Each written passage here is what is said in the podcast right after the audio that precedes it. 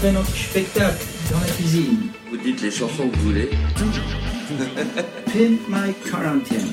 J'entends. Bonsoir à toutes et à tous et bienvenue dans Côté Club, c'est le magazine toujours déconfiné de toute la scène française sur France Inter. Les affaires reprennent, on nous annonce une fête de la musique tandis que les grands festivals annulés pensent aux futures programmations et que les petits s'organisent pour ne pas passer un été sans musique live.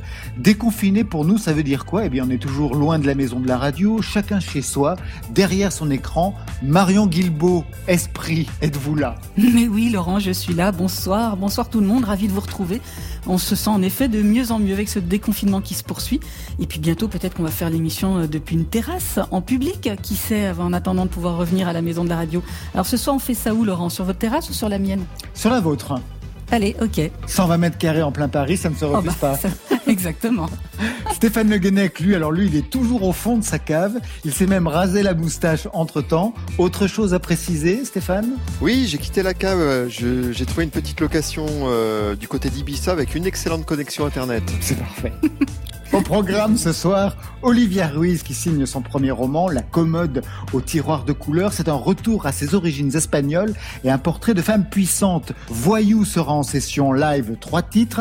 Albin de la Simone nous a trouvé un inédit et Sopico, le héros joueur de jazz de la série The sur Netflix, sort un nouvel EP de rap décloisonné, épisode 0. Ça, c'est pour la première heure. Deuxième heure, Marion Guilbeault. On va se balader dans la discothèque nantaise de Dominica, qu'on retrouve aussi dans un livre d'entretien solide et qui nous offrira un inédit, c'est Noël en juin à Laurent. Et comme d'habitude, on pousse les meubles, on pousse le mur du son avec Distance Club. C'est le titre du DJ set de Magenta, nouvelle incarnation musicale de quatre membres du collectif Fauve, toujours anonyme mais résolument électro. Allez, côté club, c'est parti avec Albin de la Simone qui ouvre le feu, un inédit rien que pour nous. Albin, c'est à vous. Côté club, Laurent Goumard. Bienvenue à la maison. Sur France Inter. Chers auditeurs de France Inter, c'est Albin de la Simone. Début février dernier, j'ai écrit une chanson sur une thématique que je crois que j'avais jamais abordée. Le refrain de cette chanson dit Sera comment l'avenir? Quoi sera mieux? Quoi sera pire? Sera comment l'avenir qui nous attire?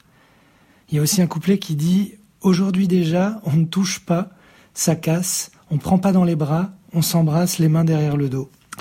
Voilà, j'ai écrit ça début février et depuis, évidemment, ça a pris un sens que j'imaginais pas du tout et la coïncidence m'a fait froid dans le dos. Je me suis demandé s'il fallait la publier à chaud ou alors attendre un prochain album. Mais dans un an, est-ce qu'il n'y aura pas que des chansons sur ces thématiques? Est-ce qu'on aura envie de l'écouter? L'actualité vient-elle de foutre en l'air ma chanson? Je sais pas. Mais si c'est le cas, bah voilà un dommage collatéral du Covid que je n'avais pas du tout imaginé. Quoi qu'il en soit, je suis très heureux de trouver ici une occasion de vous la faire entendre, de lui donner un peu d'espace, un joli espace, pour volter un moment avant de retourner dans mon dossier prochain album. Voilà, salut, bonne soirée, à bientôt. Aujourd'hui déjà, on ne parle pas trop, on évoque, on tourne autour du pot, on évite, on n'a pas les mots.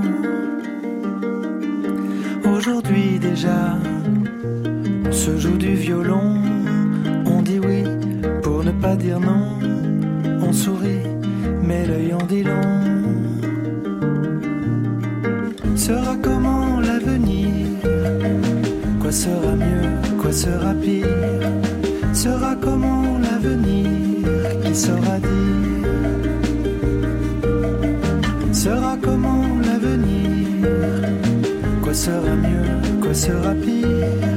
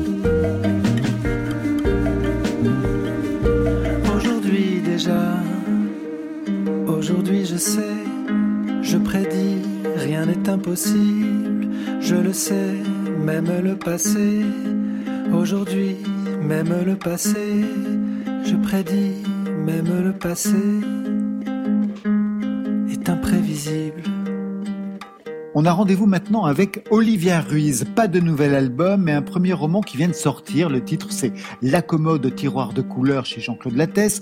Un roman familial qui va travailler les origines espagnoles de la chanteuse avec le portrait de quatre femmes entre l'Espagne de Franco et la France, terre d'exil. Ce n'est pas autobiographique, mais ce n'est pas sans lien avec sa propre histoire.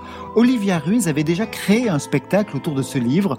Le titre, c'était Bouche cousue, un concert intimiste, acoustique chuchotée, où elle incarnait les chansons chères aux Espagnols qui ont connu l'exode il y a 80 ans. Le spectacle avait été créé en octobre dernier à Narbonne, où Olivia Ruiz est artiste associée à la scène nationale.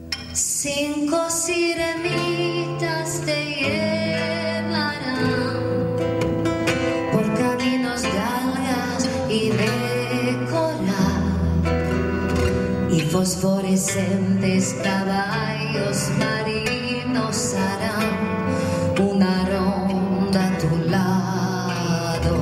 On retrouve tout de suite Olivia Ruiz, encore un peu choquée. Son fils a tenté l'expérience du vol de super-héros. Résultat, bras cassé, poignet accidenté.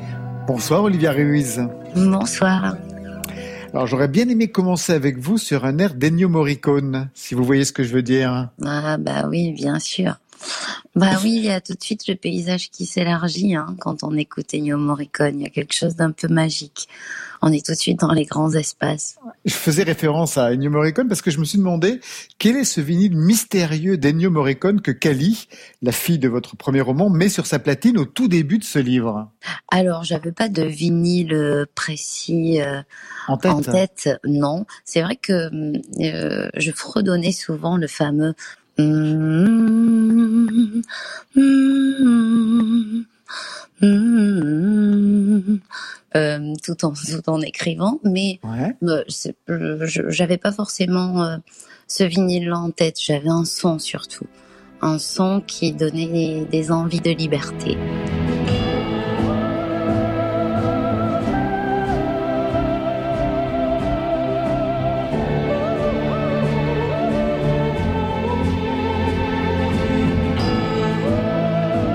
Un premier roman donc chez Jean-Claude Lattès, La commode au tiroir de couleurs, un roman familial, matriarcal, une histoire de filiation entre une jeune femme, Cali, et sa grand-mère Rita, dont elle découvre la vie à travers des objets glissés dans une commode. Il y a un acte de naissance, un foulard bleu et une enveloppe. Mais c'est aussi et surtout l'histoire de l'exil de cette femme espagnole. Et bien entendu, on pense à votre propre famille. Il était impossible d'écrire un récit autobiographique. Personne ne parlait du passé chez vous, Olivia Ruiz. Non, absolument pas. C'était vraiment quelque chose de d'assez tabou finalement. Euh, personne n'avait envie euh, de revendiquer euh, spécialement nos origines. Et moi, je sais que j'étais une petite curieuse, donc je ne me gênais pas pour poser des questions, surtout quand j'ai senti à mes grands-mères particulièrement. Mes grands-mères, et voilà, il y en a une qui est encore vivante d'ailleurs, et, et, qui porte le même nom que mon héroïne, qui est, voilà, à qui à chaque fois que je posais une question à ce sujet, je n'avais pas fini de, de dire le mot Espagne, que les sanglots prenaient le pas sur euh, toute possibilité d'échanger. Votre propre mère non plus ne savait rien de ce qui s'était Non, passé? ce qui est plutôt euh, euh, récurrent. Euh, la première génération, souvent, des, des exilés, fait complètement rideau sur tout ce qui s'est passé, au même titre que la génération qui a elle-même subi un exil. Et c'est souvent en deuxième génération les petits-enfants qui commencent à se préoccuper de leur généalogie. Donc c'est le cas chez moi aussi, et ma maman n'a posé aucune question, et quand elle a lu mon roman, elle m'a dit, bah alors d'abord la première réaction c'était mais ça parle pas du tout de nous. Alors moi je l'ai un peu confrontée en lui disant mais qu'est-ce que tu sais de nous? Et elle me dit bah rien. Bah, je lui dis alors comment voulais-tu que je me parle de nous puisqu'on sait rien Elle me dit bah d'ailleurs ça m'a fait regretter de ne pas avoir posé de questions. Et moi j'ai répondu j'en ai posé plein, ne t'inquiète pas. Et, et, à ta maman et j'ai pas eu de réponse donc pas de regret à avoir puisque moi j'ai harcelé et, et, suis restée aussi sans réponse. Qu'est-ce qu'il reste dans votre parcours euh, de cet exil de vos grands-parents qui vous constitue en fait? Je sais pas, des traits de personnalité, euh, un rapport à la musique euh... J'aurais envie de vous dire tout. De mon caractère euh, hyper euh, entier, à ma volonté, à ma fierté, parfois mal placée, à, à, mes goûts culinaires, jusqu'à mon sentiment perpétuel d'illégitimité, quoi que j'accomplisse de grand, cette sensation parfois de ne jamais être euh, réellement à la juste place. Enfin, en tout cas, beaucoup de choses de ma personnalité me semblent découler de cet héritage, mais ensuite, entre l'histoire que je me raconte et la réalité des faits, il y a comme toujours probablement un univers entier. Mais, euh, mais c'est comme ça que je le ressens et c'est ça qui m'a porté pour, pour écrire sur ce sujet, c'est sûr. Ce sentiment d'illégitimité, vous l'avez même en tant que musicienne et chanteuse Mais c'est quelque chose qui est en nous, euh, quoi qu'il se passe, je pense. Quand je passe chez ma maman et que je vois mes quatre euh, victoires de la musique, mes bah, trois ouais. globes de cristal sur la bah, cheminée, ouais. j'ai toujours la sensation de ne pas en avoir fait assez. La sensation que j'aurais pu faire plus qui est justement, je pense, aussi une force avec les années qui passent. Je me dis que c'est aussi quelque chose qui est un, super moteur. Et que peut-être sans cette sensation de devoir légitimer euh, la place de ma famille sur ce territoire, j'aurais peut-être pas eu envie de décrocher la Lune autant de fois et j'aurais peut-être pas réussi autant de fois aussi. Cette collection de victoires de la musique et de globes de cristal, c'est sur la cheminée de votre mère, c'est-à-dire vous pouvez pas les garder pour vous. Olivia Ruiz Ah non, je, je, j'en aurais rien fait moi personnellement, alors que ma maman ça lui fait tellement plaisir, enfin mes parents d'ailleurs. Moi qu'est-ce que vous voulez que j'en fasse euh... Je sais pas. C'est comme les gens qui ont des photos d'eux chez eux, c'est quand même un peu bizarre, enfin je sais pas, bon, c'est comme mon avis, je, me, je, je, trouverais ça bizarre alors que ma maman est très très heureuse. Et puis de toute façon il n'était pas question avec elle que je les garde, je vous rassure. Quels sont les chanteurs, les chanteuses ou les musiques qu'écoutaient vos grands-mères? Ah, alors, ben, euh, du côté de ma maman, ma grand-mère adorait les chanteuses réalistes comme Berthe Silva, René Lebas, Damien Fréhel, mmh. probablement une façon de s'ancrer, euh, puisqu'elle est arrivée en France à l'âge de 7 ou 8 ans. Et en même temps, le lien avec la musique euh, espagnole était très fort parce que c'était l'unique lien. Euh, désinhibés en quelque sorte euh, avec leur terre d'origine. Par le prisme d'un amour sans nom pour Julio Iglesias. Et puis voilà une curiosité pour tout ce qui avait un petit goût d'Espagne du côté de ma grand-mère paternelle. Je me souviens adolescente de lui avoir emmené un CD de la Mano Negra qui avait révolutionné sa vie pour quelques semaines parce qu'elle avait trouvé ça fantastique ce qui était assez étrange pour une mamie pas spécialement rock'n'roll ah, c'est pas mal Avant de se quitter, Olivia Ruiz, je vous propose un petit jeu de rôle. Vous êtes devenue programmatrice sur France Inter, ça va durer l'espace d'une minute. Et vous avez fait votre choix dans la playlist. Vous avez choisi Aloïs Sauvage, le titre Si on s'aime. Quelques mots sur, bah, je sais pas, l'interprète, sur cette chanson, pour l'avoir choisie. Ouais, j'ai adoré cette jeune femme. J'ai découvert en concert à l'Élysée Montmartre il y a quelques mois. Elle a un côté très entertainer, en même temps quelque chose de très pur et de très fragile. J'ai été très touchée, très touchée par l'humilité en même temps la générosité du personnage. Elle est engagée dans chacun de ses titres, elle le fait pleinement, ça fait du bien. On pourrait parler de vous exactement de la même façon. Merci. Merci, Merci Olivia Ruge. Merci Je vous beaucoup. laisse lancer le titre alors. Eh bien oui, alors on écoute Aloïs Sauvage, si on s'aime. Et ah oui, sur France Inter, bien sûr. Et tu ne décroches plus, ça m'écorche. Je m'efforce de rester fort. À la porte esselée, tu m'as laissé sonner. Pour me réjouir, mais je sais que c'est moi qui lasse. Ton cœur n'aime pas le faux. Mes excuses font pas d'effet. Je ferai tout ce qu'il faut pour faire un état de compte de fait. Je me demande parfois pourquoi tout se perd alors que c'était parfait. S'il te plaît,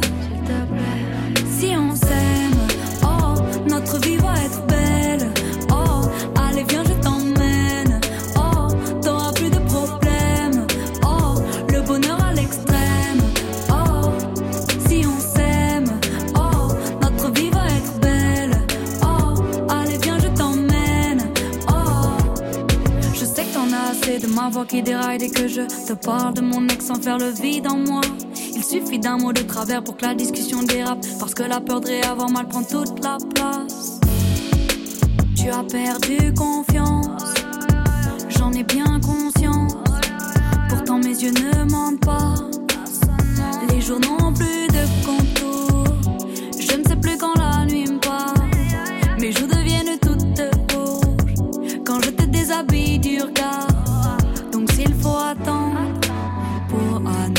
s'étendre sur le canapé ensemble,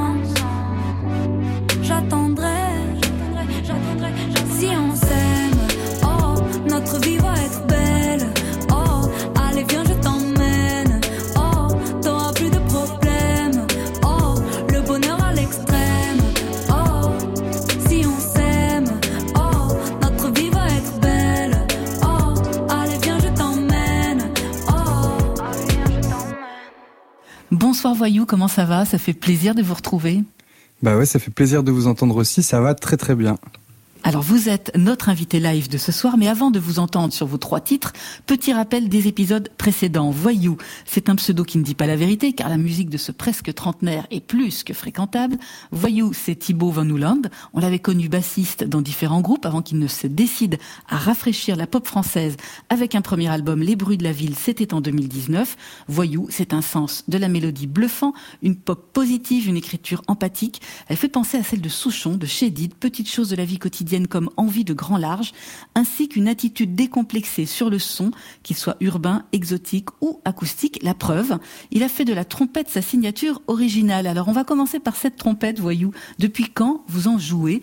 Et est-ce que c'était un apprentissage autodidacte, tout classique, conservatoire et tout le tout Euh, non, en fait, ça fait. J'ai commencé la trompette quand j'étais tout petit, je devais avoir trois ans.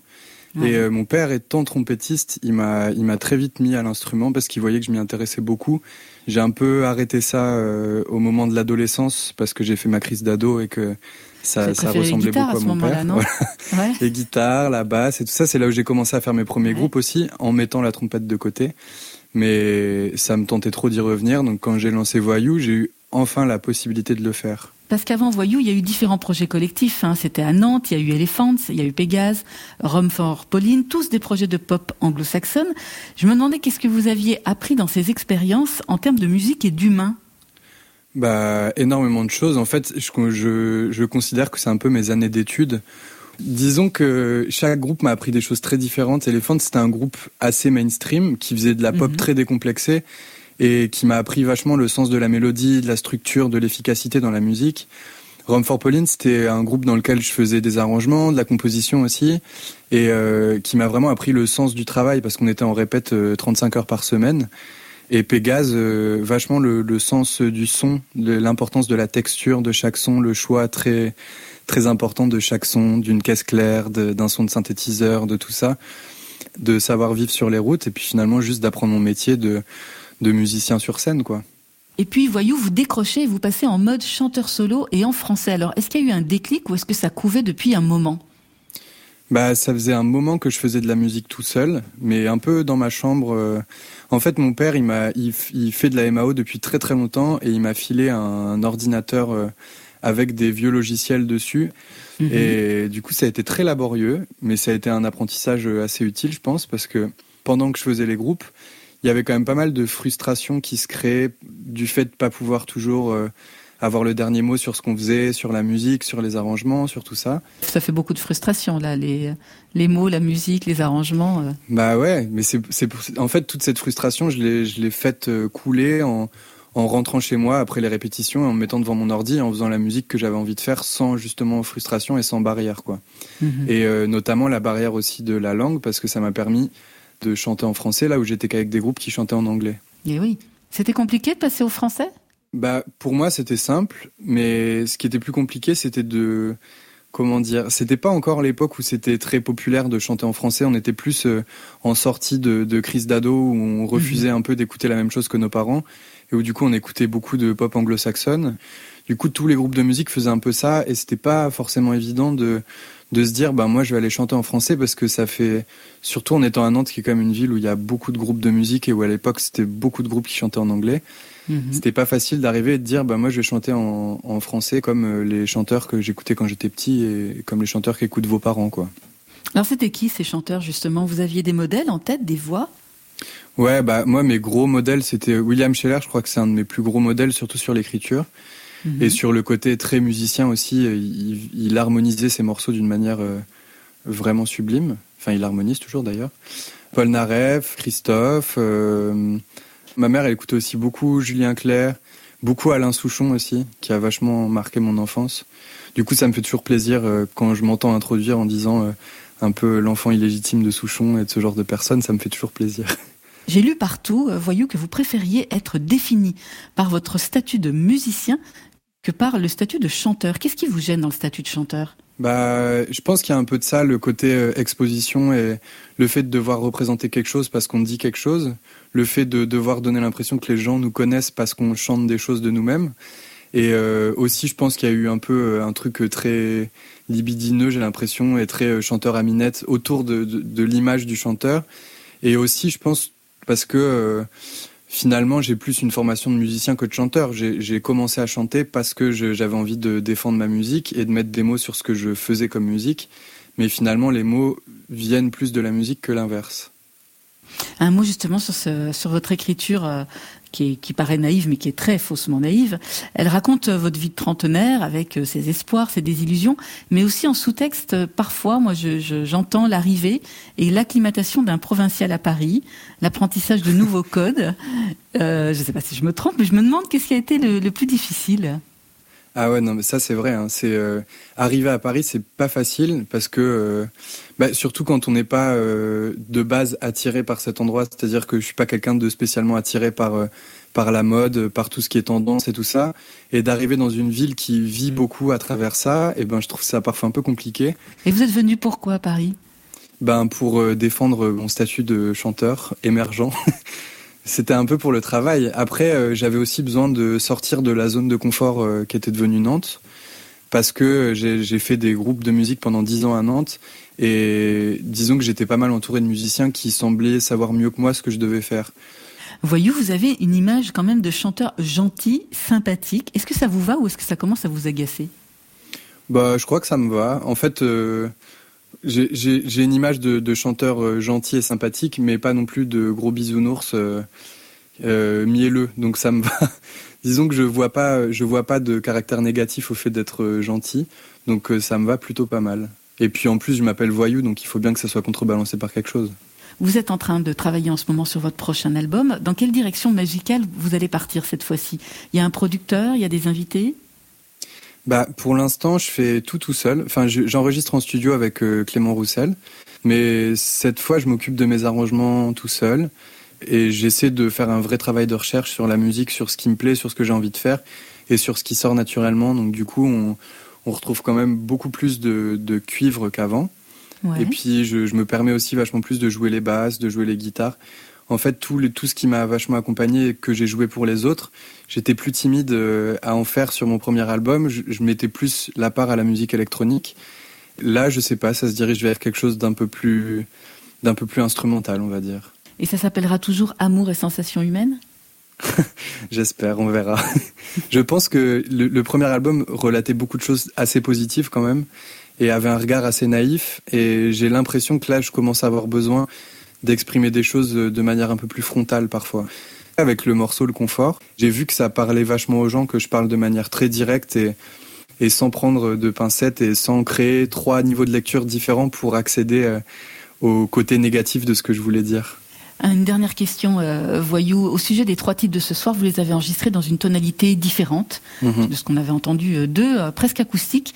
Est-ce que vous avez découvert ou redécouvert quelque chose sur ces chansons en les interprétant de cette façon?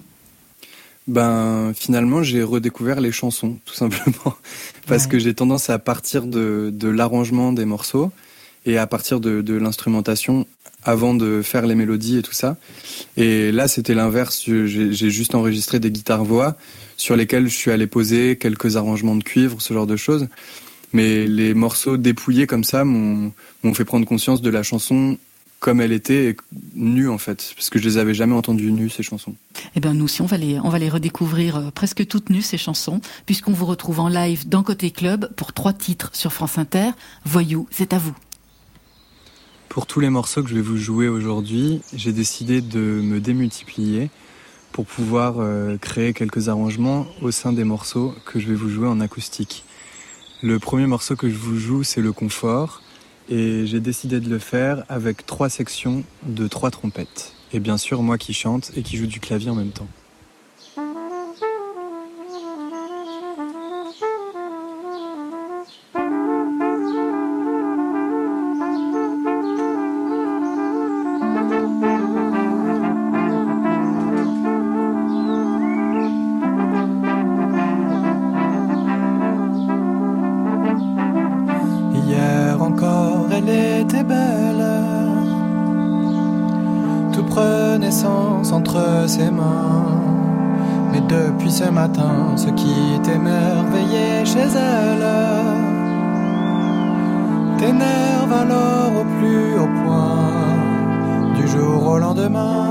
Ces yeux qui te faisaient voir des montagnes et des rivières sont des pierres que tu ne peux plus regarder les histoires qu'elle racontait et qui d'un rien t'intimidaient ce matin elles te sortent par les yeux. T'avales plus ses regards, t'imprimes plus bien ses mots. C'est comme rentrer le soir et reprendre un autre boulot. Ça donne des idées noires, ça colle bien le bourdon. Tu traînes ton gros cafard et t'as la tête pleine comme un avion.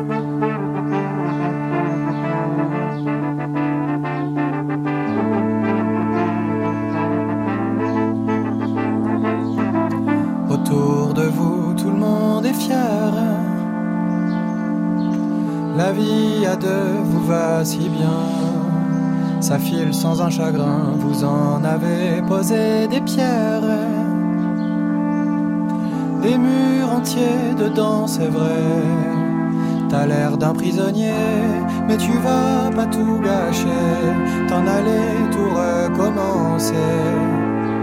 Quelle idée, et pourtant tu le sais. Entre vous, ça fait des vagues de vos rires ne restent que les. Et les siennes, elles te sortent par les yeux. T'avales plus ses regards, t'imprimes plus bien ses mots.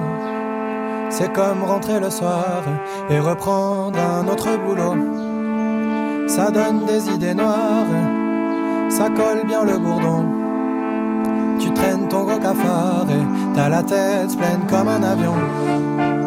Quand est-ce que tu te barres Que tu changes de tableau. T'as besoin de bouger de cadre Le confort a bien des défauts. Tu tomberais sous le charme Tu fondrais sous des mots. Les mots d'une autre dame Et tu volerais comme un oiseau.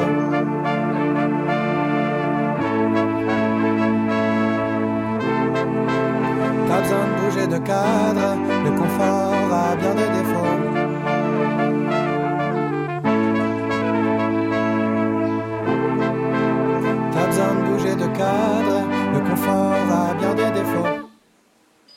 Pour le deuxième morceau, je me suis dédoublé encore, mais cette fois, je joue de la guitare et je chante, et il y a une bande de trois voyous qui jouent de la trompette, et un autre voyou qui joue des percussions.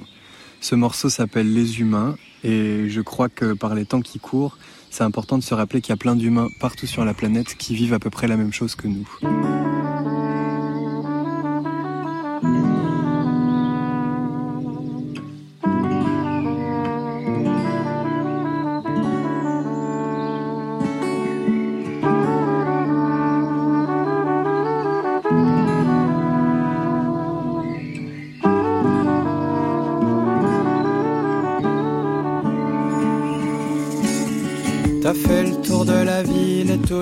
La planète. T'as mis le pied dans des îles où t'étais analphabète. T'en as vu passer des styles de filles et de garçons. Et t'en as croisé des bribes de vie et d'horizon. Mais un beau voyage, c'est la prison quand t'as qui t'aime à la maison. Et il y a des humains de toutes parts, des grands, des tout petits, des foules de visages et de vies qui s'activent jour et nuit.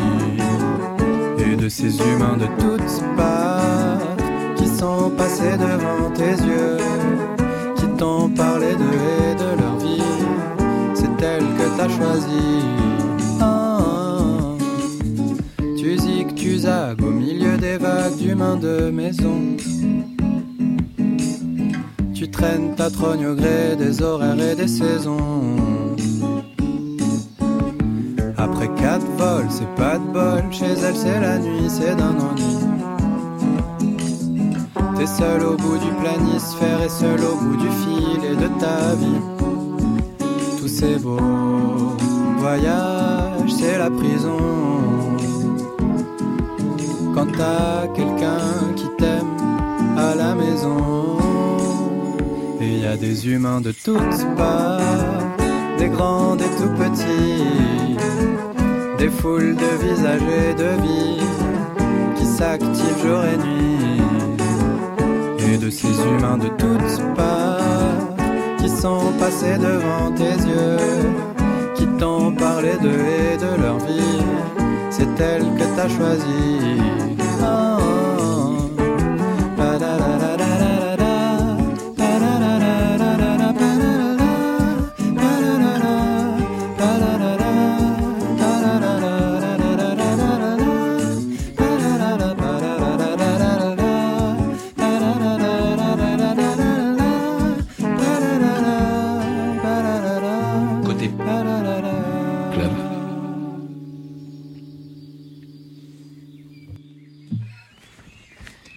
sais pas si vous entendez, mais je suis au milieu de la forêt et il y a plein d'oiseaux qui chantent autour de moi. Du coup, je vais leur jouer un morceau qui s'appelle Carnaval, en me dédoublant encore, cette fois guitare-chant et trois voyous qui jouent de la trompette derrière. Ça s'appelle donc Carnaval, ça sort bientôt et ça parle d'amour.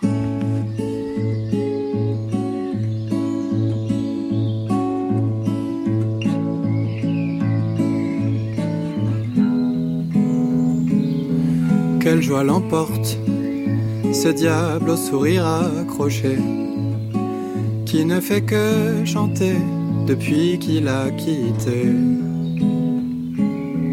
Tôt ce matin, cet appartement parisien, inconnu jusqu'alors de ses nuits, ses aurores, regardez-le, sourire aux immortels il a les yeux et le cœur qui s'éveille. Et les avenues qu'il dévale se transforment en carnaval, celui de son enfance, au parapluie qui danse, de son cœur jaillissent des hordes de confettis en désordre, qu'il enroule et l'entraîne dans une journée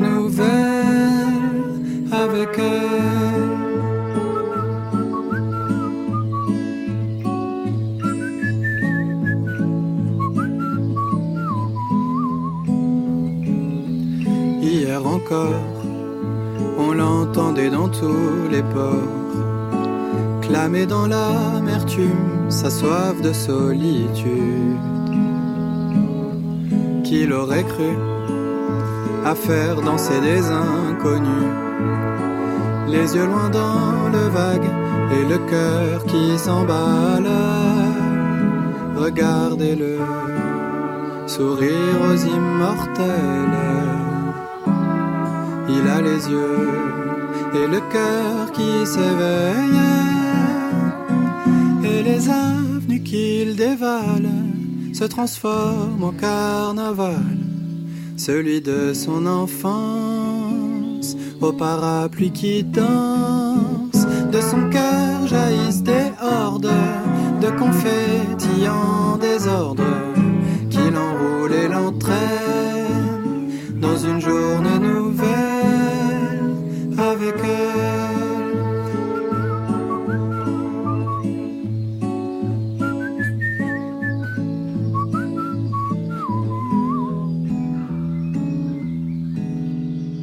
Avec la fermeture des salles de concert, ça fait un petit moment que j'ai pas dit merci après avoir chanté une chanson. Alors je m'octroie ce plaisir. Merci beaucoup de m'avoir écouté. Merci Voyou. Merci beaucoup. Et bravo pour ces versions dénudées de vos chansons. On vous retrouve le 28 octobre à la Gaîté Lyrique à Paris avec votre soirée Bande de Voyous avec plein d'invités. On y sera avec Laurent Goumard qui là tout de suite va tout nous dire sur Sopico ou presque. C'est une sorte de guitare héros du rap, c'est ça? Exactement ça, oui Mario, on a rendez-vous avec Sopico, le rappeur qui est passé au jazz dans la série de Damien Chazelle, V&D, actuellement sur Netflix. Et on peut dire que ça lui va parfaitement puisque Sopico, depuis ses débuts, n'a de cesse de décloisonner son rap du côté de l'électro, du rock, avec une belle base de guitare. Il signe un nouvel EP, six titres, épisode 0. On en parle avec lui tout de suite après, sans titre. Y a de la place, même y en a pas, je vais rentrer. Pas dans la case, bientôt je vais casser l'antenne.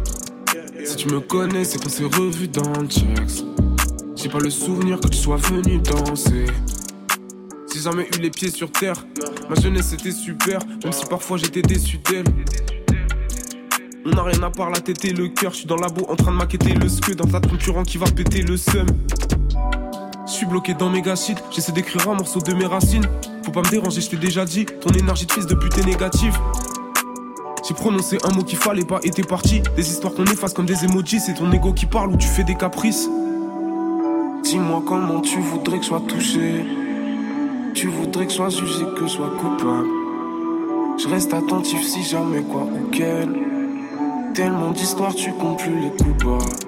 Y a de la place, même y en a pas, je vais rentrer. Pas dans la case, bientôt je vais casser l'antenne.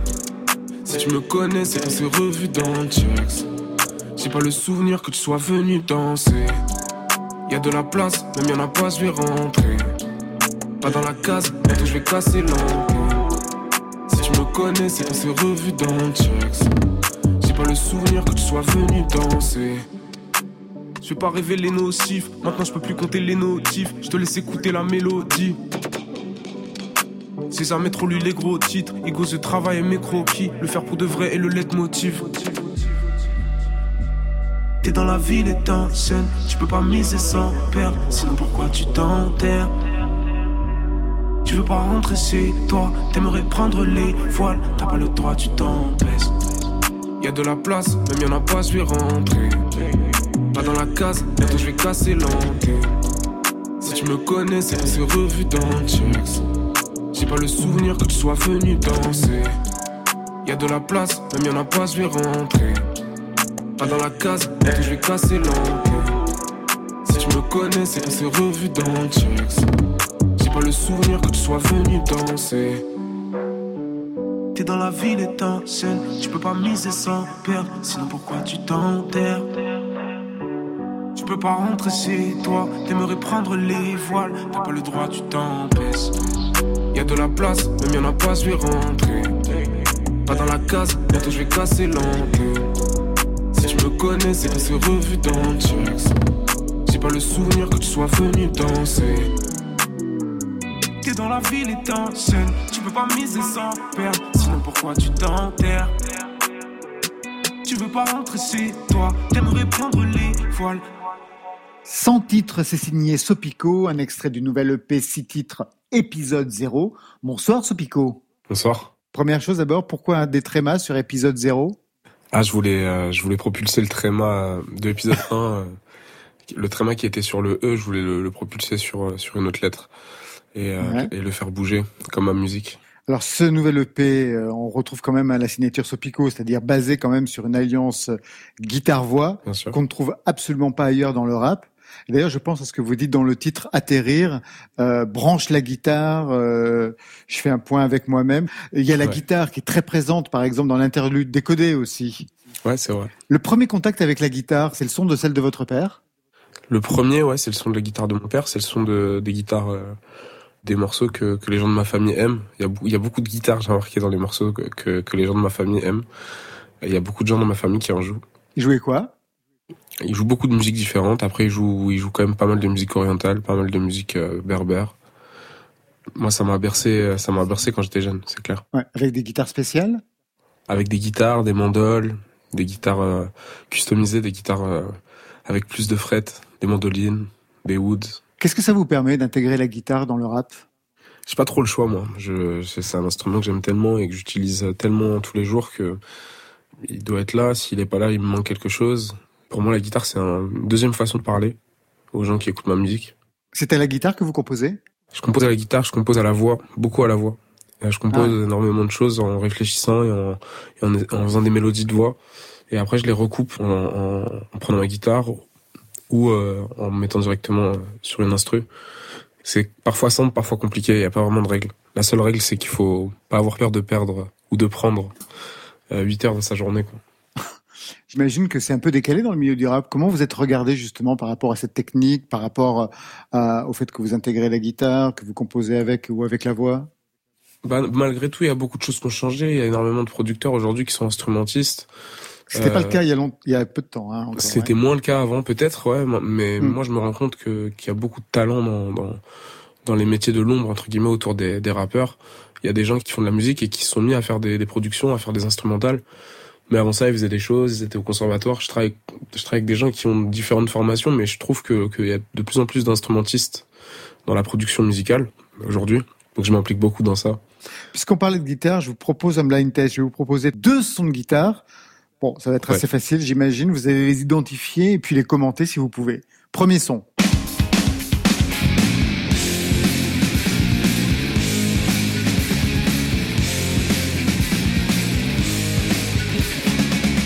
Très facile. Hein. Donc Nirvana, Smell Like Teen Spirit. Ouais. Euh, bah, gros classique du rock euh, de quand j'étais jeune. Moi, c'est un morceau que j'adorais, que j'écoutais. C'était pas mon morceau préféré de Nirvana, par contre. C'est les premiers morceaux que j'ai essayé de rejouer euh, en mettant euh, une, pédale, une pédale de grunge ou une pédale de disto sur, euh, de distorsion sur, euh, sur ma guitare. Et euh, moi, je kiffe cet album Nevermind parce que c'est un album euh, qui a plein de, de, de couleurs différentes au travers des morceaux. Et pour moi, un des grands albums du rock, euh, en tout cas un de mes albums préférés. Deuxième son.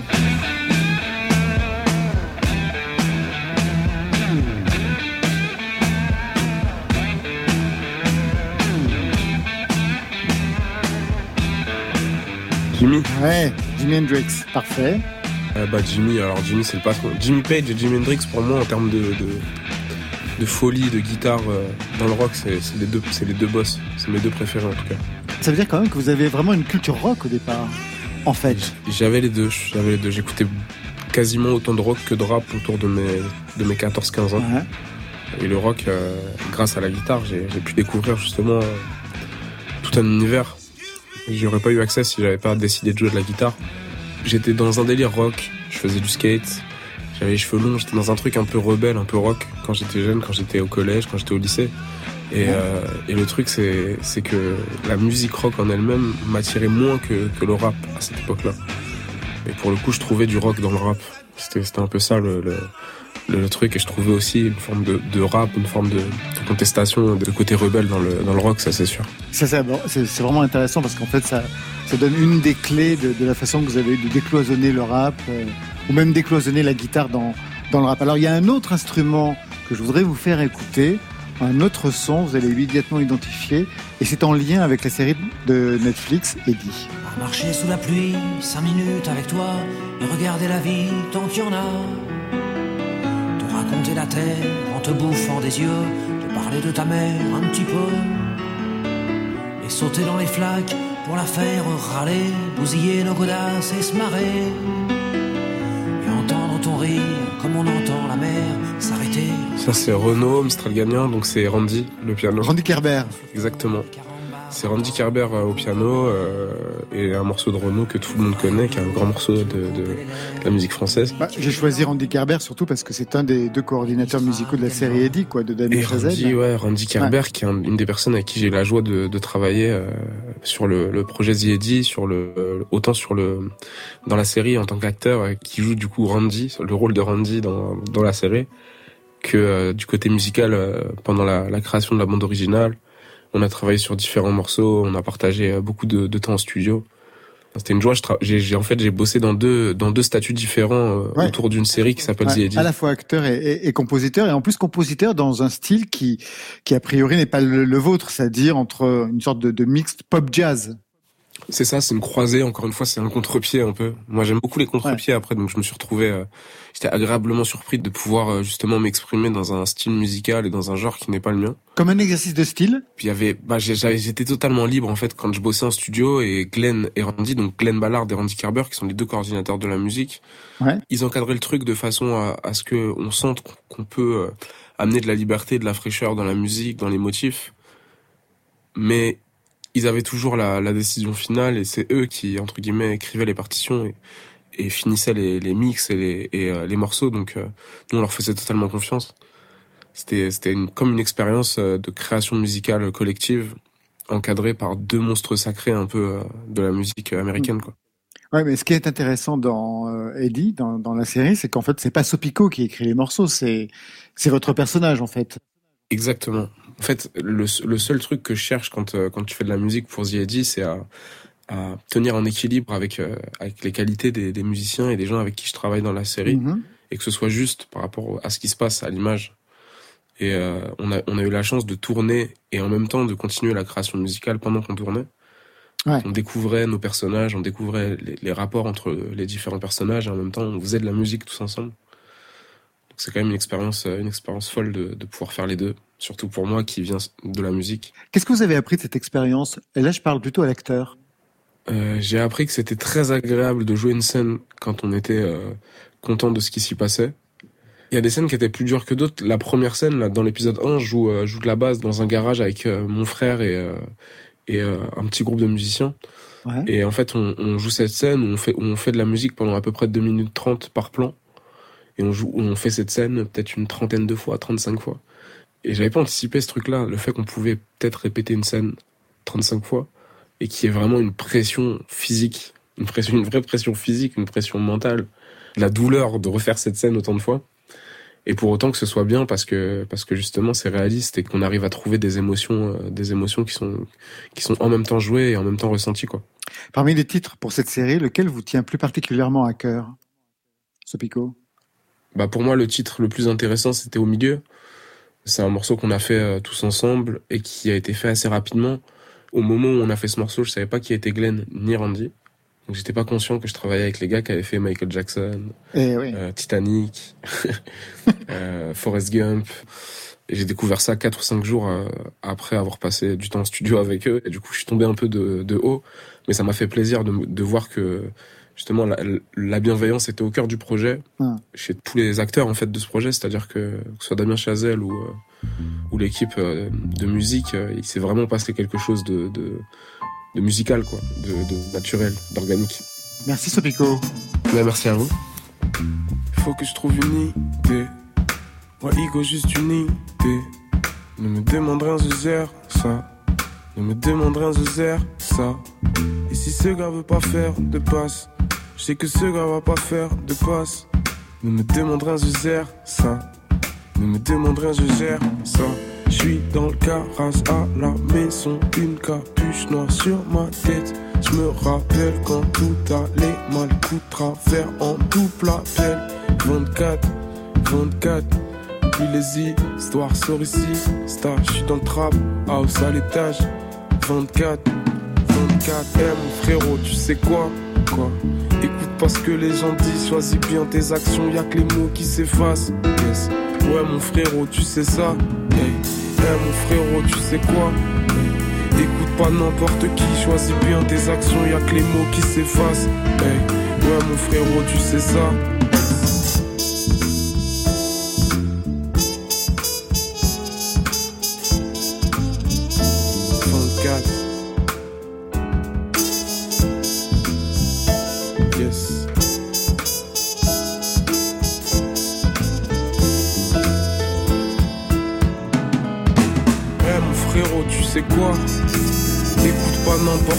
choisis bien tes actions, y'a que les mots qui s'effacent.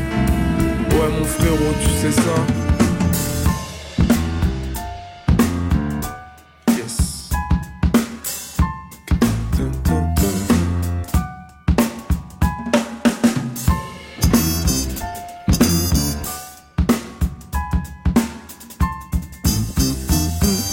Rappelle le nouvel EP épisode 0, c'est avec un tréma, et puis la série sur Netflix, V.E.D. Tout de suite, on reste sur la planète rap avec Yacine Stein. C'était le backer de L'Homme Pâle, c'était celui qui l'accompagnait sur scène, son binôme vocal. Il vient de sortir son premier EP, Ayat, ça veut dire la vie en Darija, un dialecte arabe. Yacine Stein entre en playlist ce soir, où ça? Sur France Inter. Je croyais que c'était jusqu'à la mort, je voulais qu'on s'aime pas comme mes parents. Peine serrée, parti pour pas grand chose, ça donne de l'inspi. Pas grand chose pour qu'on mérite, si je pars en couille, faut qu'on m'arrête. Mais ce sera sans elle, pas sans barrette. On a passé l'épreuve, on a fait le test. J'ai vu l'amour, j'ai pas vu le temps passer. C'est tellement plus simple quand on se déteste. Tellement plus simple quand je veux plus t'embrasser. Je suis revenu vite de mon aller simple. Je pensais pas que ce serait dur de s'en passer. C'est tellement plus simple quand on se déteste.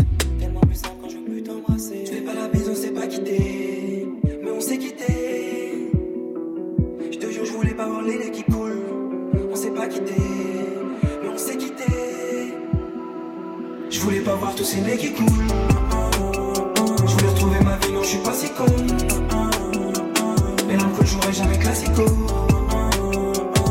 Maman me regarde, j'ai les yeux qui tombent. Je voulais pas voir tous ces mecs qui coulent. Je voulais retrouver ma vie, non, je suis pas si con. Mais que j'aurais jamais classico.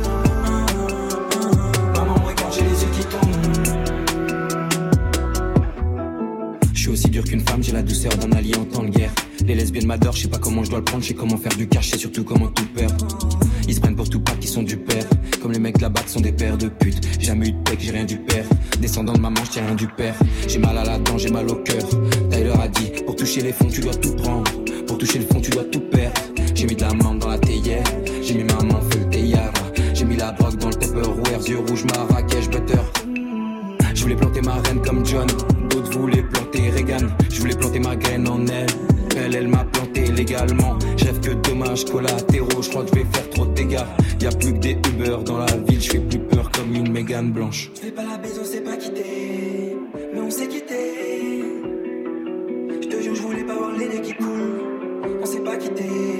Mais on s'est quitté. Je voulais pas voir tous ces mecs qui coulent.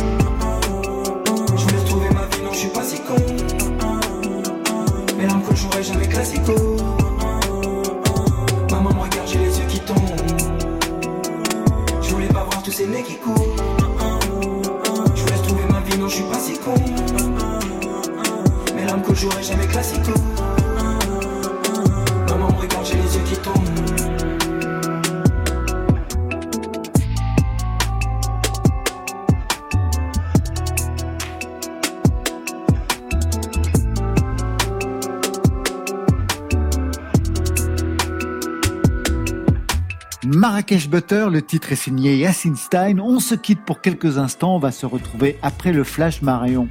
Et on n'a même pas le temps d'aller boire un verre en terrasse, Laurent. La deuxième heure de Côté Club s'annonce et elle promet avec la French Touch 3.0, c'est Magenta en DJ set. Et moi, j'ai rendez-vous avec Dominica. Il se raconte dans un livre d'entretien, ça vient de sortir.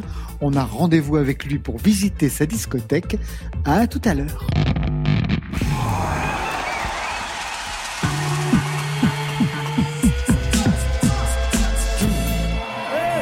Ferait notre spectacle dans la cuisine. Vous dites les chansons que vous voulez. Pimp My Quarantine. J'entends Rebonsoir à toutes et à tous et bienvenue à celles et ceux qui nous rejoignent pour cette deuxième heure de Côté Club comme à la maison. Côté Club, l'hebdo de toute la scène Made in France. Alors on s'est quitté sur du rap en première heure on va basculer électro pour côté clubbing, Marion Guilbault. De la musique qui pense et qui danse. C'est ainsi que se définit Magenta, nouveau collectif électro qui vient de sortir son premier EP, Long Feu. Derrière ce nom Magenta, des anciens du collectif Fauve, ils prennent la barre du DJ set de côté club ce soir sur France Inter. Mais avant cela, Marion, on va retrouver Dominica chez lui à Nantes. Dominica qui se raconte dans un livre d'entretien passionnant. Nous, on lui a demandé plusieurs choses ce soir trois titres de sa discothèque et un inédit qu'il a retrouvé période Éléor. Côté club, deuxième heure, c'est parti. Côté club, Laurent Goumard. Bienvenue à la maison. Sur France Inter. Dominica, bonsoir. Bonsoir. Une année de pause pour vous avant un album prévu pour 2022, c'est ce que j'ai pu lire dans le livre d'entretien solide qui vient de sortir aux mhm. éditions Locus Solus avec Grégoire Laville. Une pause donc Ouais, en fait, je, je, suis un peu revenu sur cette idée de, de, pause. En fait, euh, les entretiens qui ont été faits avec Grégoire ont été euh, faits euh, l'an dernier. Et je dirais que la période qu'on vient de traverser a un petit peu mis à mal toutes mes résolutions.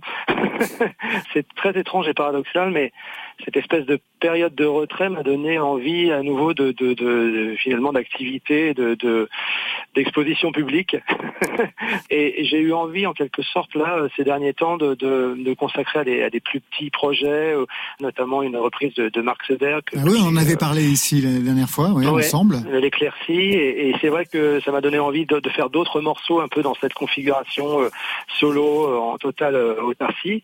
Mais ça, ça n'hypothèque en rien le travail que je suis en train de préparé par ailleurs et qui est lui pour le coup plus euh, sur du long terme et, avec euh, avec des musiciens. On va revenir justement peut-être sur ce projet prochain, mais d'abord un livre qui revient sur votre parcours, la famille, les directions artistiques, la scène des années 90, l'amitié avec Philippe Catherine, avec Yvan Châtaignier, vos valeurs aussi très affirmées. Il y a des pages très intéressantes sur, par exemple, le libéralisme de Rihanna ou la compromission de ceux qui chantent en anglais, les Français qui chantent en anglais, vos refus absolus aussi de certains chanteurs, par exemple contre Bruel ou, euh, Christophe Mahé. Ça nous a donné envie de jeter un coup d'œil sur votre discothèque en trois titres, trois albums. C'est un exercice euh, qui vous est euh, facile, j'imagine qu'on vous le demande souvent. Oui, c'est à la fois facile, euh, familier, et en même temps, je, je, je, tombe un petit peu toujours sur les mêmes références. C'est-à-dire, je cite toujours euh, les Nick Drake, euh, Talk Talk, Joy Division, enfin des, des Anglais. Et c'est vrai qu'il y, y, a des albums. enfin, c'est toujours délicat d'extraire, je trouve, quelques fondamentaux quand tant de musique vous a nourri. Et, et dans, les, dans la musique qui m'a nourri, il y en a certains sur lesquels je, je reviens tout le temps, alors qu'ils sont pas forcément sous l'effet des projecteurs. Et, c'est des raisons tout à fait subjectives, mais c'est des disques importants pour moi qui font tout autant partie de ma, je dirais de mon, parcours d'auditeur et de musicien que, euh, des, références plus affirmées. Alors le premier titre, il est chanté par Bridget St. John. C'est une autrice, compositrice, interprète britannique, une folkeuse à la voix grave qui rappelle un peu celle de Nico. Un titre extrait de son premier album, Ask Me No Question. On est en 1969, Like Never Before. Extrait.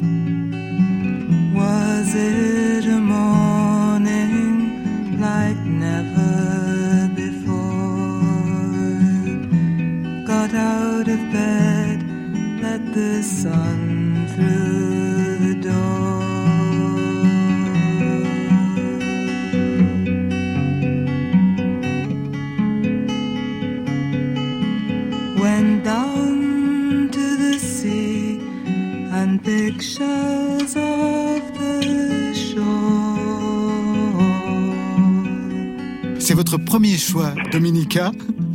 Est-ce que c'est pour ce côté minimaliste, euh, guitare-voix? Disons que pour moi, Nick Drake et Bridget St. John, pour moi, c'est vraiment le folk anglais dans, dans toute sa splendeur de cette période-là.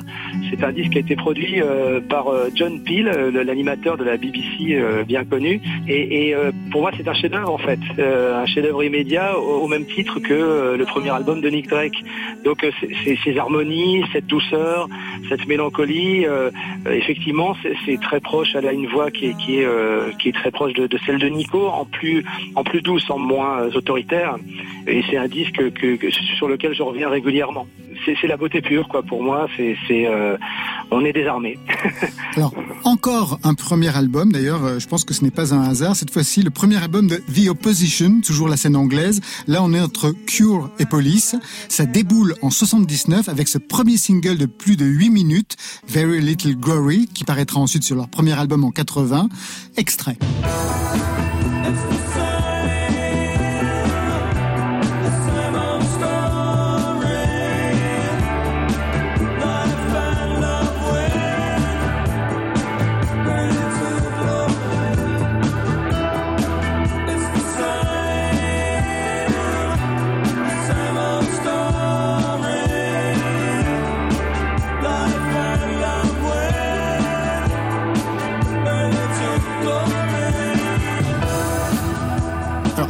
Écouté ce titre, je me suis dit, et j'ai pu le lire d'ailleurs, c'est le seul titre euh, qui est cité, enfin parmi toutes vos références qu'on va entendre aujourd'hui, c'est le seul titre qui est cité dans, dans le livre d'entretien.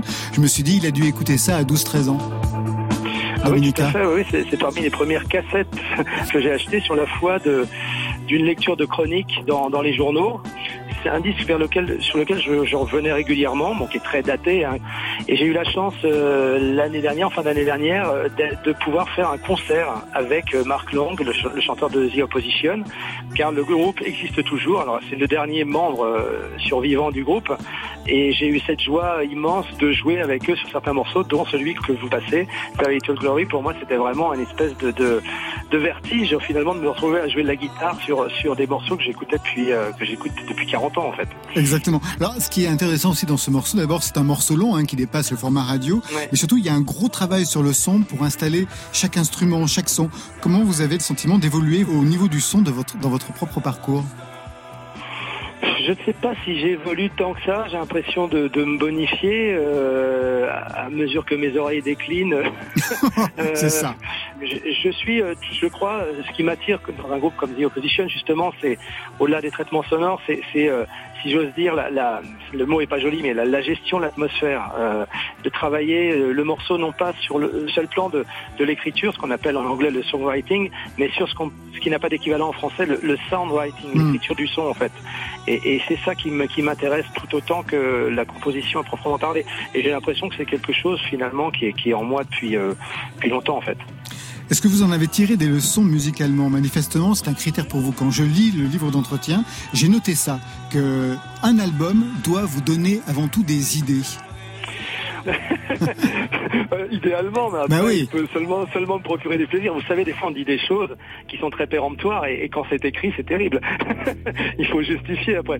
Euh, oui, enfin, c'est souvent les grands, enfin, les, disques qui me marquent, me, me, donnent des idées, me donnent des envies et me donnent envie de m'y remettre. Dans un premier temps, ça peut me décourager, ça peut être euh, tétanisant, mais globalement, un disque qui me plaît, euh, puis je vais avoir envie de m'y mettre. Alors, vous avez choisi pour le troisième extrait un titre de Ariel, qui elle-même avait repris une de vos chansons en 93. Je me souviens, c'est Pour qui je me prends. Là, on est en 99. Ah L'album s'appelle Mortel. Le titre, c'est Anne Higard, en mémoire de la dernière femme pendue pour sorcellerie en Angleterre en 1808. Ce soir, je pense à Anne Higard, qui fut pendue à Baxter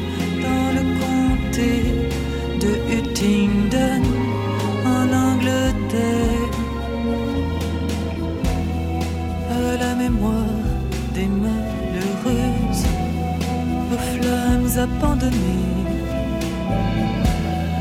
À la mémoire des malheureuses, fusillées, déchues, oubliées, qui gisent leur vomissure qui meurent de leurs blessures. Un mot sur cette chanson, parce que ce qui est frappant quand on l'écoute, c'est qu'on se dit que si vous aviez écrit la chanson, vous la chanteriez exactement de la même façon Ah, ça, c'est un commentaire qui vous appartient. euh, c'est pas pour le, côté miroir euh, éventuel que, que j'aime cette chanson. Enfin, c'est l'album que j'aime dans son ensemble. Un album qui est très varié, donc qui s'appelle Mortel, et qui pour moi finalement assez proche dans ses, ambitions et dans le son même, puisqu'il a été réalisé par le, même producteur Yann Kappel du euh, Fantasy militaire de Bashung en fait. J'y retrouve des, correspondances, dans l'ambition dans le son, dans la façon de traiter les chansons. Et, et c'est un album qui est riche. Euh, Ariel, c'est une chanteuse qui a réalisé plusieurs albums et qui, qui s'est arrêtée au bout d'un moment parce que le, le succès n'était pas là. Et je crois qu'elle a, a, repris après une, une activité euh, professionnelle tout autre. Euh, et c'était un personnage très singulier euh, avec euh, des convictions. J'ai eu l'occasion de la rencontrer et j'ai travaillé même sur une chanson euh, sur, sur le dernier album à ma connaissance publique qu'elle a fait en 2001 qui s'appelait euh, Imbécile heureuse. Voilà, c'est un disque qui, qui m'a marqué et que je réécoute encore avec euh, beaucoup de plaisir et, en, et, un, et un traitement un peu trip-hop dans le son. Et, c'est quelque chose en France qu'on n'a pas su bien faire. Je trouve que là, il y a, il y a vraiment c'est une réussite et c'est un très très beau travail. Si j'en crois le livre d'entretien, vous travaillez à retrouver aujourd'hui plus de liberté artistique. Vous dites que le disque Confession de Philippe Catherine a bien secoué le paysage musical français et que ça vous donne envie de ne plus avoir de compte à rendre. Oui, c'est toujours le vœu pieux de l'artiste. mais euh, c'est vrai, c'est vrai qu'un disque comme celui de, Philippe, euh, c'est vraiment une ode à la, liberté pour moi et, euh, au non formatage en fait. Donc c'est ça, c'est ça que je retiens en fait. Et je, connais bien Philippe. Nos, parcours sont, sont parallèles en fait. Hein, on se suit depuis le début et sur des terrains qui sont sur des registres qui sont très différents, mais où je pense que d'une certaine façon, avec nos, toutes nos différences, l'un éclaire un peu l'autre. Et là, je dirais que lui m'éclaire. Alors, vous savez que si vous sortez un disque, un album pour 2022, certes, le 33 tours oui. restera un fétiche, mais la musique est appelée à disparaître complètement matériellement. Est-ce que ça donne aussi des pistes de travail? Comment on pallie cette absence? Eh bien, écoutez, en fait, les, les, mois qui viennent de se passer, euh, très très tardivement, je me suis rendu compte de, de, de, de des bienfaits de, de, mise en ligne de, chansons sur le net, sans passer par justement le, le, le biais du de l'objet. Donc la reprise dont, dont, je vous parlais tout à l'heure de, de, de, Mark Seberg, ça m'a donné envie. Là, je, je vais euh, faire euh, paraître prochainement un, un 4 titres numérique euh, qui n'aura pas pour l'instant de, de, support physique, qui sont quatre titres qui ont été totalement improvisés, enregistrés, mixés euh, en, période de, de, de, quarantaine et qui traduisent d'une certaine façon mon état d'esprit à ce moment-là. Alors c'est pas du tout un commentaire musical sur euh, ce qu'on a vécu, mais il y a quelque chose du euh, justement de, de cette, sensation de retrait qui passe sans doute dans la musique. Il y a aussi une évocation de Christophe, le chanteur, dans un titre. Donc c'est une liberté supplémentaire pour moi que de pouvoir, euh, de temps à autre, euh, que je me donnerais, que je m'accorderais, de délivrer comme ça, comme le font tant de gens finalement, des titres sur, sur euh, via les plateformes, via les réseaux sociaux, sans penser obligatoirement à euh, un objet. Une dernière question. En attendant donc ce EP numérique qui devrait arriver bientôt avec un hommage à Christophe, vous nous avez fait un cadeau ce soir, un inédit. De quoi est-il question? C'est la période Éléor, c'est ça? Oui, tout à fait. Euh, c'est une chanson en fait qui n'a pas trouvé sa place sur Eleor. Ça fait partie de ces chansons quand on les fait, euh, qu'on affectionne, qu'on s'imagine tout à fait jouer devant des gens et, qui finalement ne rentrent pas dans un disque. Ils vont pas rentrer dans le suivant non plus et euh, vont être un petit peu perdus. Alors à un moment donné, l'actrice Anaïs Demoustier qui, qui cherchait des chansons et je, la lui avais soumis et elle en a fait une version qui est très belle d'ailleurs mais voilà, son projet n'a pas abouti euh, et cette chanson n'existe toujours pas publiquement. Donc quand, vous m'avez proposé euh, de divulguer un, un, titre inédit, j'ai pensé tout de suite à, ces titres-là que je n'avais pas mis dans Eleor parce que je trouvais que c'était un titre très euh, assez, désespéré et que, j'aspirais à ce moment-là à quelque chose de plus lumineux. Eh bien, donc, c'est sur cette note désespérée qu'on va se quitter. Mais avec la lumière, avec la lumière de Nantes, bien sûr. Merci à vous. Merci à vous, Dominica. Merci à vous. À très vite. Merci beaucoup. À très vite. Merci. La nuit est partout. La nuit est partout. La vie résiste et l'amour existe, mais la nuit est partout. Finalement la bête aura le dernier mot. Il est quand même étrange de se croire sauvé. Finalement les hommes font toujours ce qu'il faut pour que meure l'été. Finalement la douceur désertera la peau.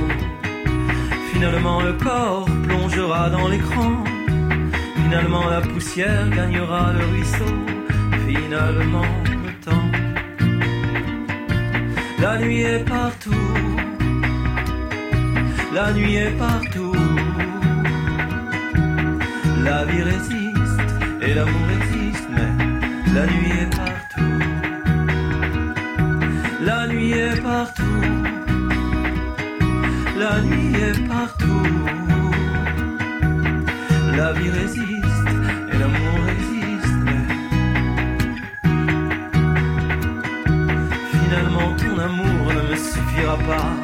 Finalement j'irai confier à d'autres bras tout l'or que je n'ai pas su accepter de toi. J'irai le gaspiller. Finalement les regrets ne seront pas de trop. Finalement le jour baissera le rideau. Finalement les étoiles s'éteindront sous la pluie. Finalement la nuit. La nuit est partout. La nuit est partout. La vie résiste et l'amour existe, mais la nuit est partout.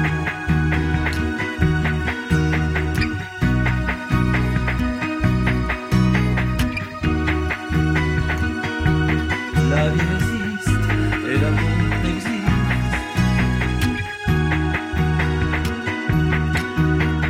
Côté, côté club. Club sur France Inter. C'est l'heure de Côté Clubbing, Magenta en interview et en DJ set, juste après ce AC, un extrait de leur premier et nouvel EP Long Feu sorti cette semaine. Est-ce que c'est assez?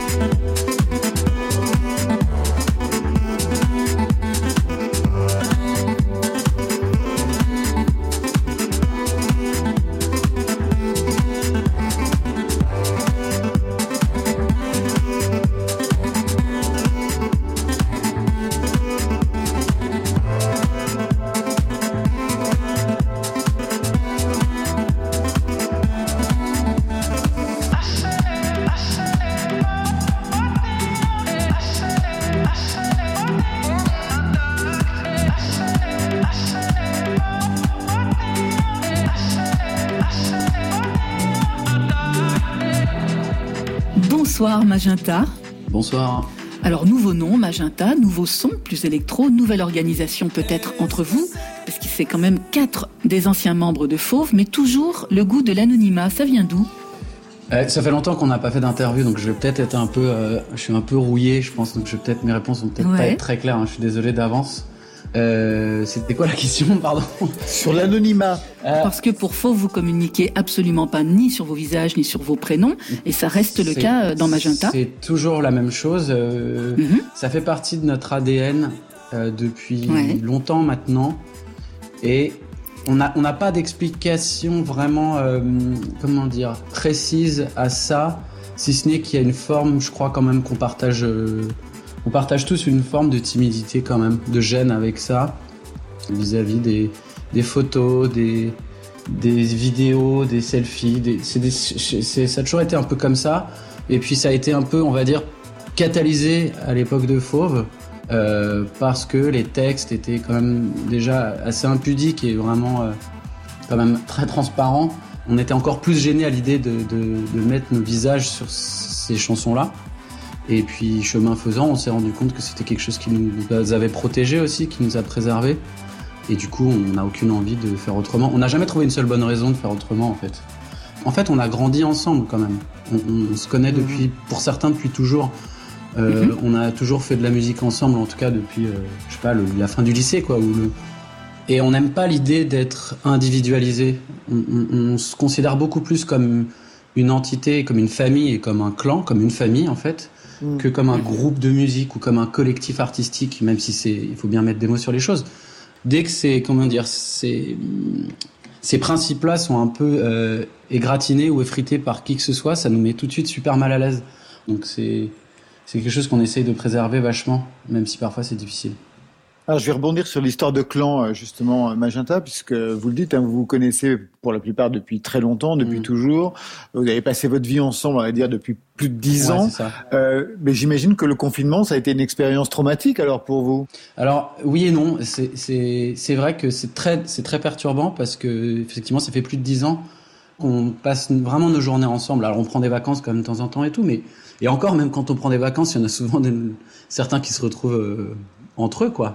Et donc euh, c'est vrai que c'est perturbant. Euh, de toute façon, ce, ce confinement, cette, situation est perturbante pour tout le monde, mais ça nous a fait aussi du bien quand même un peu. Euh, parce que tout ce temps passé ensemble, franchement, je vais dire quasiment jour et nuit, à penser musique, vivre musique, chercher, creuser, expérimenter, faire des boucles. Là, je parle de Magenta qui, qui a commencé il y a longtemps Ouais, ouais. en fait. Au bout d'un moment, c'est vrai qu'on était quand même par phase euh, assez épuisés, épuisés un peu les uns des autres. Et ça, c'est quelque chose qu'on déteste en fait. On déteste euh, se s'engueuler. Et en tout cas, on, on discute toujours vachement des choses. Hein, vraiment, on se prend beaucoup la tête. Mais en plus, c'était un. On s'est tous disséminés euh, un peu, un peu, enfin éparpillés un peu partout et et sans vraiment prendre le temps de, de s'organiser quoi. Ça, on a- on- ça- comme beaucoup de gens, ça a été un peu la, la catastrophe, la panique quoi. Donc c'est vrai que c'était très étrange au début. Et puis ça fait du bien de se manquer quoi, peut-être quand même un peu aussi au final. Je crois que c'est ça que je voulais dire. Alors Magenta, c'est un son beaucoup plus électro hein, que Fauve. hein. Il y avait déjà eu une tentative euh, dans ce sens, Mhm. sous le nom de Haut-Trans, avec un titre, La Paix. Mais finalement, voilà, aujourd'hui, c'est Magenta qui s'impose. Et euh, vous le spécifiez avec une musique qui danse et qui pense. Vous pouvez développer? Parce que qui danse, on voit, qui pense, qui pense à quoi? Hum, en fait, au trans, on peut considérer qu'au trans c'était un peu la version bêta de Magenta. C'est c'est Mhm. c'est c'est au bout d'un déjà au trans c'était au bout d'un an et demi ou deux ans de travail et de recherche et d'apprentissage on va dire.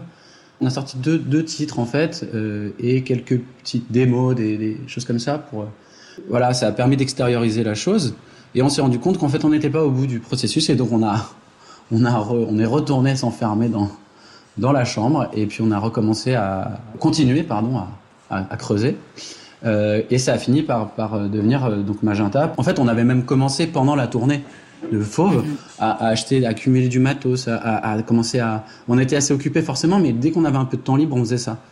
Et euh, au, au début, pendant longtemps, il n'y avait pas de parole du tout. Et petit à petit, les, les- les- les besoins de d'animer tout ça, d'incarner un peu tout ça, de rajouter un peu justement d'émotion, donc de- qui pense, c'est ça que nous on veut dire par là, du, du sens en fait, rajouter du sens à cette musique qui est avant tout faite pour le corps. Euh, et c'est pour ça qu'on était content de la faire parce que ça nous faisait du bien après avoir autant passé autant de temps à expulser tous ces mots, à, à- travailler toute cette matière verbale pendant tout ce temps, même si c'était pas un temps très long à l'époque de Fauve. Et on avait besoin de se retrouver avec quelque chose qui, qui nous berce plus, quoi, qui, qui fasse plus appel au corps. Et puis petit à petit, le besoin quand même, voilà, de rajouter du sens et de remettre euh, dans les morceaux euh, des mots en français. C'était ça qui était, qui était intéressant. Il n'y a pas beaucoup d'antécédents euh, de ce qu'on connaît, nous en tout cas, de musique électronique en français. Oui. Toi, c'est des trucs un peu, un peu, un peu claqués, genre Helmut Fritz ou euh, Disco Beach ou je sais pas quoi. C'est, presque des espèces de blagues de tubes de l'été. Oui, oui. Euh, Mhm. Ou alors ça va, mais ça tend vers la musique électronique clairement, mais avec une approche quand même avant tout chanson comme Flavien Berger ou Paradis, euh, qui sont des gens d'ailleurs qu'on a découvert après avoir commencé à, à faire cette musique. Voilà, on n'avait pas beaucoup de repères finalement, et on s'est rendu compte qu'on avait quand même besoin d'incarner ces morceaux et d'évacuer quand même dans cette musique aussi par l'oral des préoccupations qui sont les nôtres toujours, c'est-à-dire qu'on on écrit toujours les paroles de la même manière. C'est toujours des situations qui sont intimes. Alors là, du coup, vu qu'on on considère que c'est avant tout la musique qui est importante et, et les paroles, le texte doit être au service de la musique, à l'inverse de Fauve en fait, finalement. Mhm. Euh, nous, on se dit ça parfois à Magenta, c'est c'est des remixes de chansons de Fauve qui sont jamais sortis en fait. Il y a un peu de ça quoi. Ouais, c'est intéressant comme vision. Bah, écoutez, Magenta, c'est parfait. Vous disiez au tout début hein, de l'entretien que vous étiez euh, rouillé par rapport aux interviews. Ouais, ouais. Je vois que tout s'est bien déverrouillé. Non, mais- C'était parfait. Bah, non, je, moi, je, je- je m'entends un peu parler là. Parfois, je me dis, oula, mais tu, tu, tu, tu- où est-ce que tu vas Mais Mais, mais, on a toujours fait un peu comme ça aussi. C'est vrai qu'on on, on, essaie, on essaie de pas être trop dans le contrôle. C'était parfait. Mais si vous avez d'autres questions, du coup, je, je, je, suis chaud là. on a juste une dernière question. Le DJ set de ce soir pour Côté Club, il part dans quelle direction? Vous imaginez quoi? Beaucoup de chansons de Magenta, j'imagine. Non, justement, on, on, ah. on, aime bien cette idée de, de donc ce qu'on appelle euh, nous les distance clubs. Euh, on aime bien faire des mash-up en fait, comme on dit, entre des, des tracks mm -hmm. de musique électronique qu'on aime bien. En vrai, euh, je vais vous dire un autre truc. On, on, on, passe tellement de temps à faire cette musique qu'on n'en écoute pas beaucoup. C'est-à-dire qu'on on connaît assez mal cette musique au final. Oui. Mais finalement, on, on, écoute les classiques, on va dire, mais on a. Donc finalement, c'est des mash-up de, de, de, tracks qui pour certains sont des énormes tartes à la crème euh, de la musique électronique, mais pour nous, juste, bah, c'est ce qu'on aime bien et voilà, on n'a on a pas de snobisme avec ça. Et donc, c'est on, on, essaie de mélanger, de sampler d'autres tracks et de les mélanger avec des morceaux à nous, des, des, des passages de morceaux à nous. Euh, -hmm. Donc voilà, c'est un exercice assez laborieux, mais assez amusant. Je vous laisse lancer le premier titre. Alors, on va commencer par quoi? Alors, c'est le premier titre, c'est un mash-up entre un morceau d'Underground Resistance qui s'appelle Transition et un track à nous qu'on est en train de travailler qui s'appelle du swing. Voilà. Eh ben, je vais rester sur le mot de la fin, ça sera transition. Elle est faite avec vous. Merci beaucoup, Magenta. Merci. Hein. Merci. Merci. Allez, c'est parti sur la piste de danse.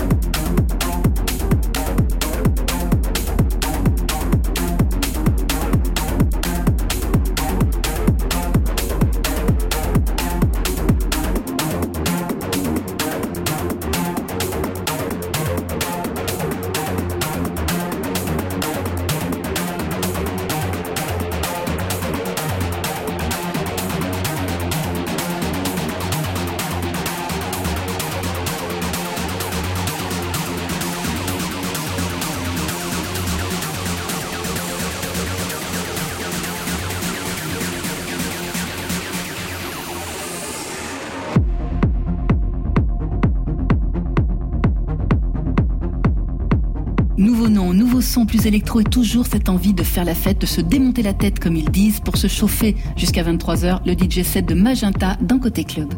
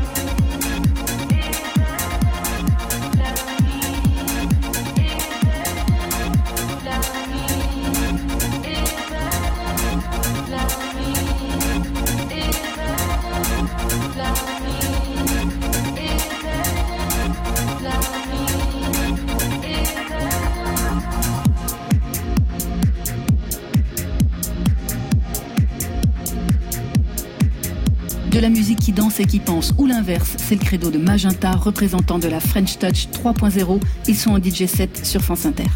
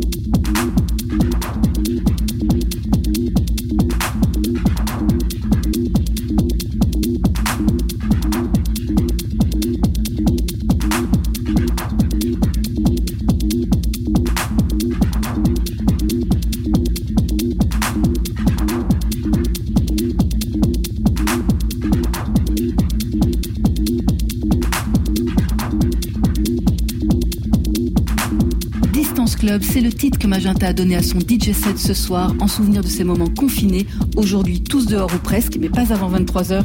C'est la fin de Côté Club sur France Inter.